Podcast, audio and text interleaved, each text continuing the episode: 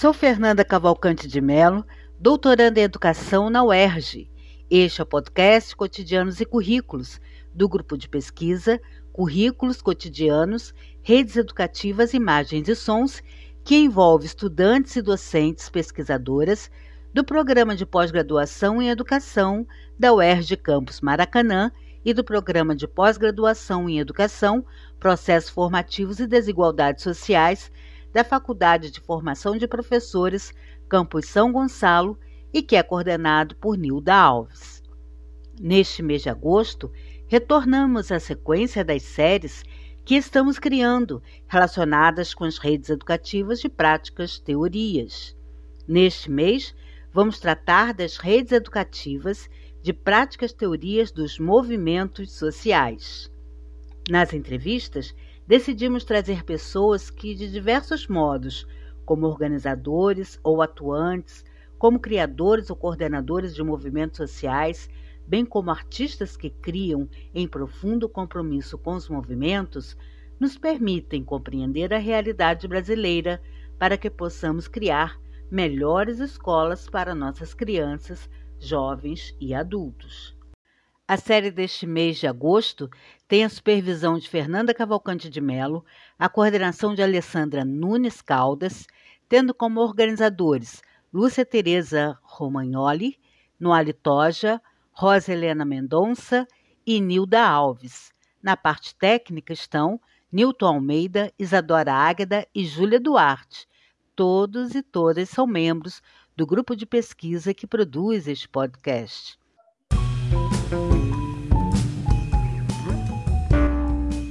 Neste episódio, Tani Lobo lê um conto de Conceição Evaristo, intitulado Fios de Ouro, do livro Histórias de Leves Enganos e Parecenças, da editora Mali.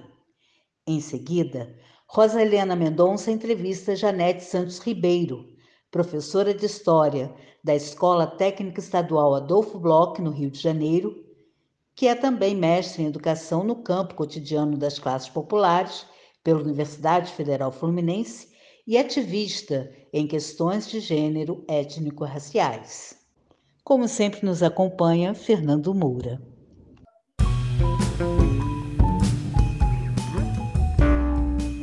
Quando a Lima, a suave, desembarcou nas águas marítimas brasileiras em 1852, a idade dela era de 12 anos.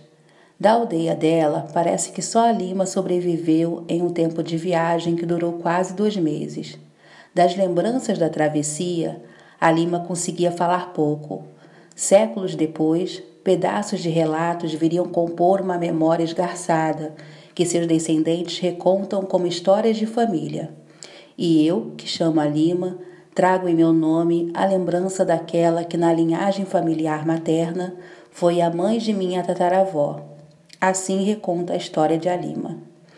Alima, em solo africano, lugar impreciso por falta de informações históricas, portanto vazio de nossa história e de nossa memória, pertencia a um clã, em que um dos signos da beleza de um corpo era o cabelo. A arte de tecer cabelos era exercida por mulheres mais velhas que imprimiam aos penteados as regras sociais do grupo. Na urdidura dos fios, no cruzamento ou distanciamento de uma trança com a outra, o indício do lugar social da pessoa e, no caso das mulheres, a indicação se ela era casada, viúva, se tinha filhos. Estilos diferentes estavam reservados às mulheres mais velhas, às jovens e às meninas na puberdade. Foi com a sua vasta cabeleira enfeitada por pequenas conchinhas, indicativa de sua condição púbere, que a Lima foi embarcada em um negreiro rumo ao Brasil. Ao ser desembarcada, apesar de sua magreza, foi logo posta à venda, mas antes sua cabeça foi raspada, indicando a sua nova condição, a de peça para ser vendida no comércio da escravidão. Assim a vida seguiu. A Lima escravizada em trabalhos de plantio e de colheita, escravizada como brinquedo das crianças da casa grande, como corpo para o trabalho, para o prazer e para a reprodução de novos corpos escravos a Lima eleita como mãe preta na casa grande. A Lima tendo sempre o cabelo cortado, amando dos que se faziam donos dela e de outros corpos escravizados. Mas, Anos depois, a Casa Grande deixou de se importar com a Lima. Esqueceram-se dela, que pouco aguentava trabalhar. E foi nesse momento que tudo se deu. Um dia, a Lima acordou e viu seus cabelos surgirem imensos, tão imensos que ela pisava sobre eles. Foi como se todos os fios perdidos, cortados à força ao longo da vida de Alima, procurassem a dona deles, a cabeça a qual eles pertenciam, e viessem novamente para o lugar original, o lugar de nascença. E a Lima, a suave, apesar de tantas dores acumuladas, desde criança nos porões dos chumbeiros, mais se suavizou. Passados sete dias, dos antigos cabelos de Alima abaixaram-se descansando na cabeça dela, outra maravilha aconteceu. Os fios começaram a tomar um brilho de ouro. Era tão reluzente a cabeleira dela que feria os olhos de quem a contemplava repentinamente. Era preciso ir olhando pouco a pouco. A notícia correu, era um comentário só da senzala Casa Grande, de uma fazenda a outra.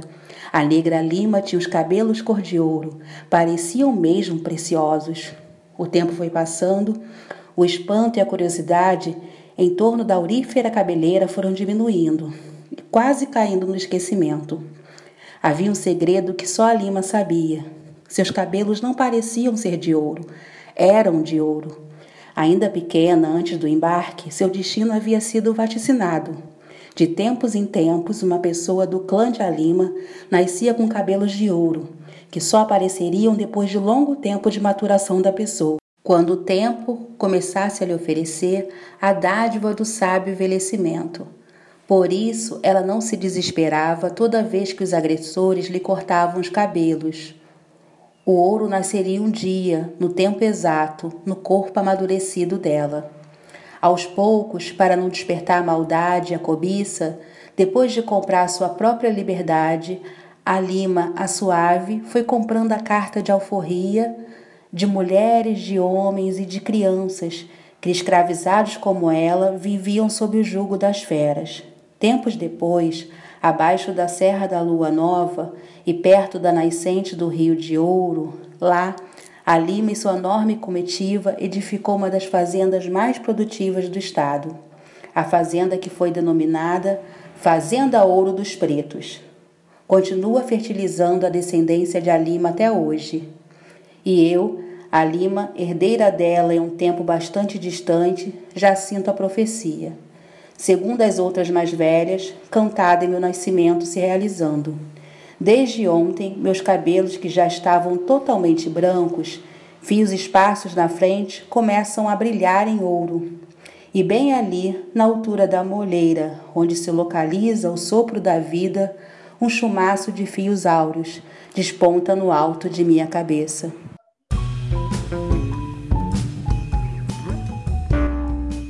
Janete, você é ativista das questões raciais, é pesquisadora, é professora da escola básica. Como é que você articula essas questões na sua prática pedagógica? Primeiro, eu gostaria de agradecer o convite. É, eu diria que eu sou uma professora pesquisadora das minhas práticas desde 1900 e antigamente, brincadeiras à parte, é, eu me apresento como uma professora da tríade. Ativismos ou militância, escola básica e academia. É desse lugar que eu mergulho nos meus cotidianos em sala de aula para produzir com as e os sujeitos da escola o que eu gosto muito de afirmar. É preciso uma aldeia inteira para se educar uma criança. E são diversos os pontos de vistas dessa aldeia. Esses pontos de vistas eles precisam se articular em prol de uma educação pública de qualidade para todas e todos. Nesse sentido, trabalhar na perspectiva da tríade é trabalhar para a construção de uma escola pública de qualidade. Direito que, historicamente falando, devemos às classes populares. Não está garantido, precisamos garantir. A educação não pode ser um privilégio. Por isso que é, ouvir e dialogar com os movimentos sociais é tão importante.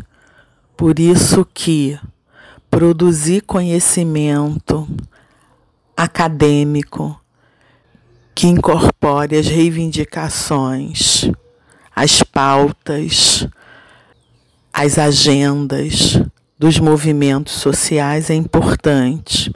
E a sala de aula, por quê?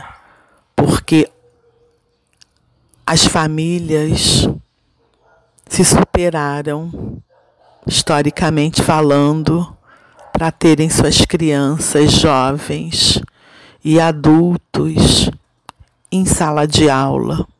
Filas foram enfrentadas. Então a escola precisa se transformar num lugar de acolhimento desses sonhos de educação. A Lei 10.639 de 2003 reflete a pressão do movimento negro, em especial, né, dos movimentos sociais, é, em função de trazer para a escola temas ligados às africanidades. Como é que você vê hoje isso? Houve avanços?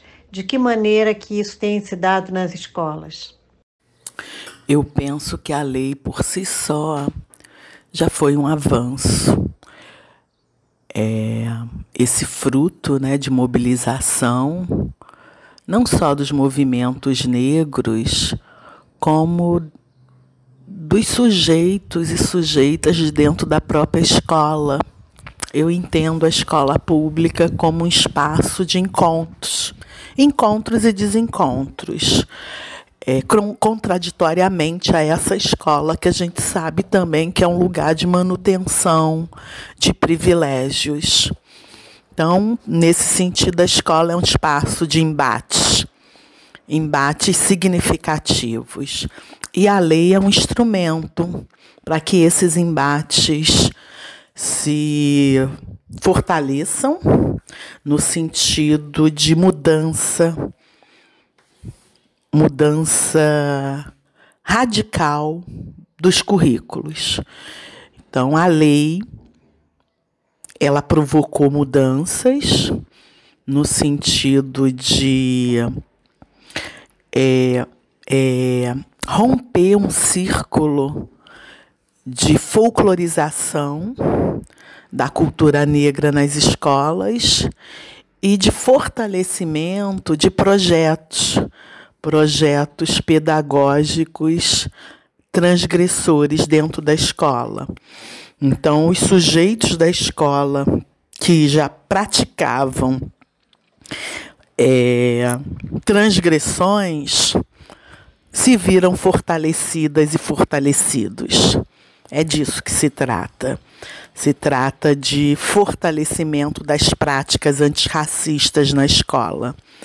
Agora, isso só não basta. Nós precisamos avançar mais ainda, porque o nosso objetivo precisa ser a mudança do currículo. A perspectiva eurocêntrica não pode ser a perspectiva da escola. E as africanidades não podem é, entrar na escola como se fosse extensão como se fosse algo menor. Ela precisa estar na base do currículo. A gente precisa discutir a história do racismo, a gente precisa discutir e produzir dentro da escola indicadores positivos sobre a maioria da população. E isso em todas as áreas, não pode ser só na área é, das humanas. Precisa estar nas áreas das exatas, precisa estar na área é, das corporeidades.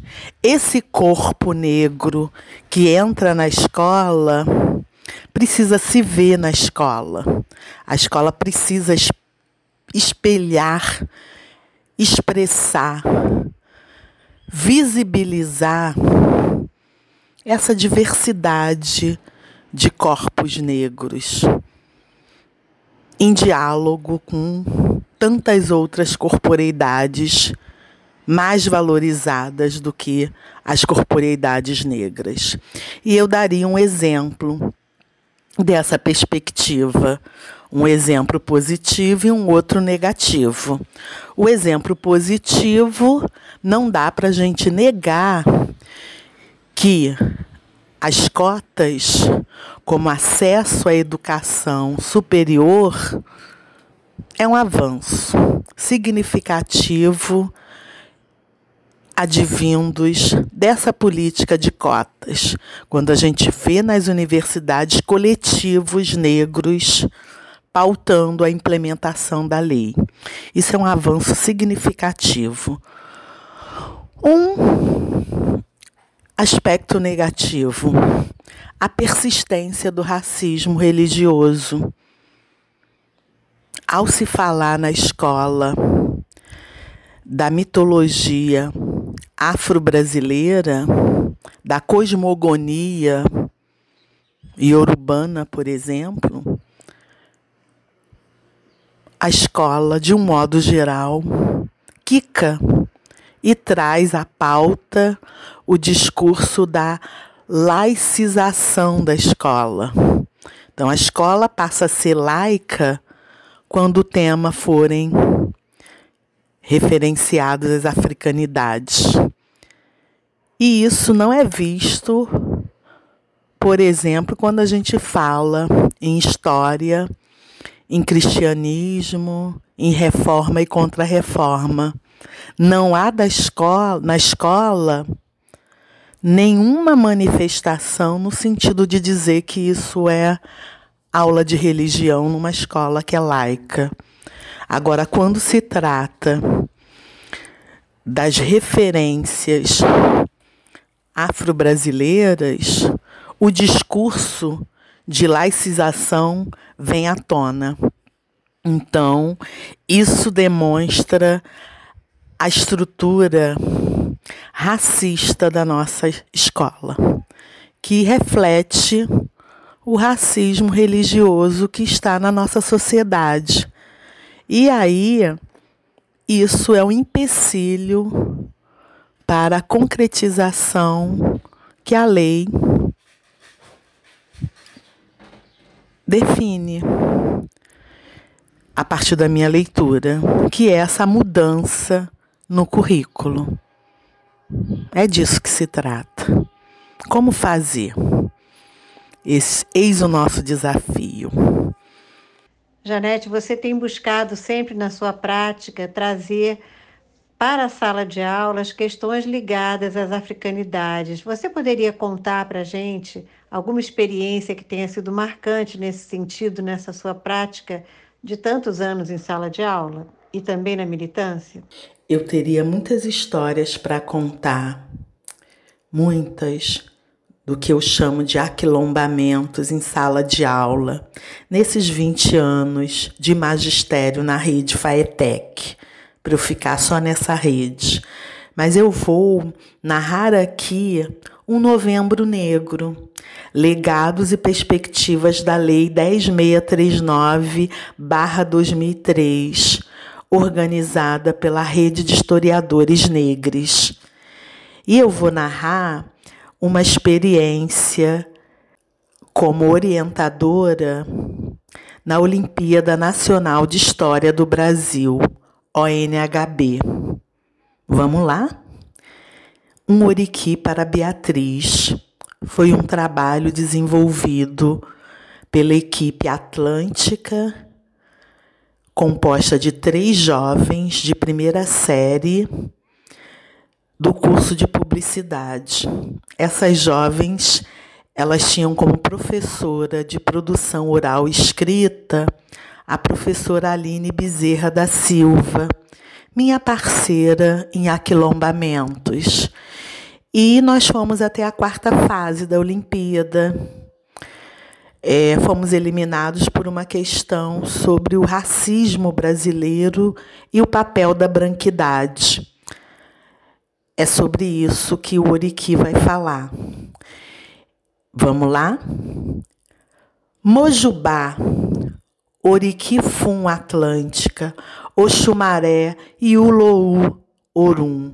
Somos Atlânticas, Somori, somos semente da Beatriz, somos mulheres negras, somos resistência. Que nossos ancestrais nos escutem, nos ouçam e nos guiem, como fizeram nessa jornada, como nos acompanharam até aqui. Saudações à peregrina, patronesse, encontre conhecimento, discussão e reconhecimento Seja louvada e saudada hoje e sempre. Esteja com luz onde quer que esteja. A sabedoria e força registradas em papel, que sempre serão celebradas em memória dos ancestrais. Axé. 10639. Na ONHB 12, nós insistimos persistimos no que acreditávamos, fomos até a quarta fase. O número 4 tem vários significados. Um deles é a força dos nossos valores, das nossas crenças, e foi justamente nisso que apostamos.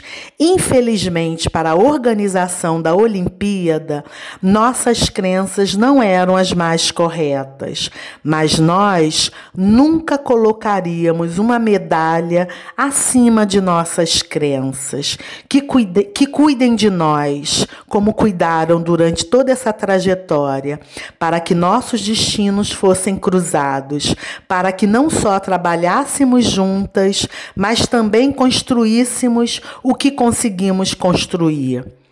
Que olhem por nós como olharam durante toda essa caminhada, que continuemos a brilhar e a resistir.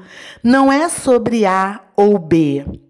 Não é apenas sobre trabalho, é também sobre amor, é sobre honestidade, é sobre memória, é sobre cada momento contado, sobre cada pauta discutida.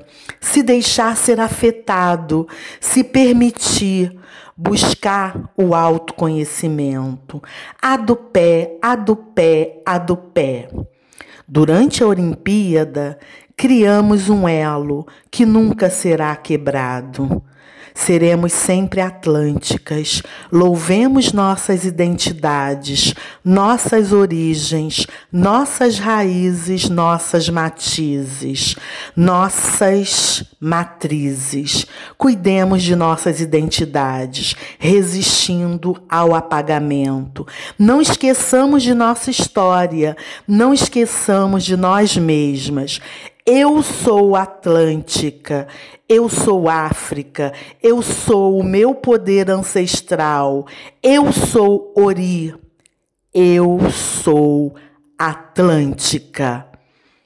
Um Oriki para Maria Beatriz Nascimento, escrita pela equipe Atlântica, para o Novembro Negro da jornada Historiadores negres.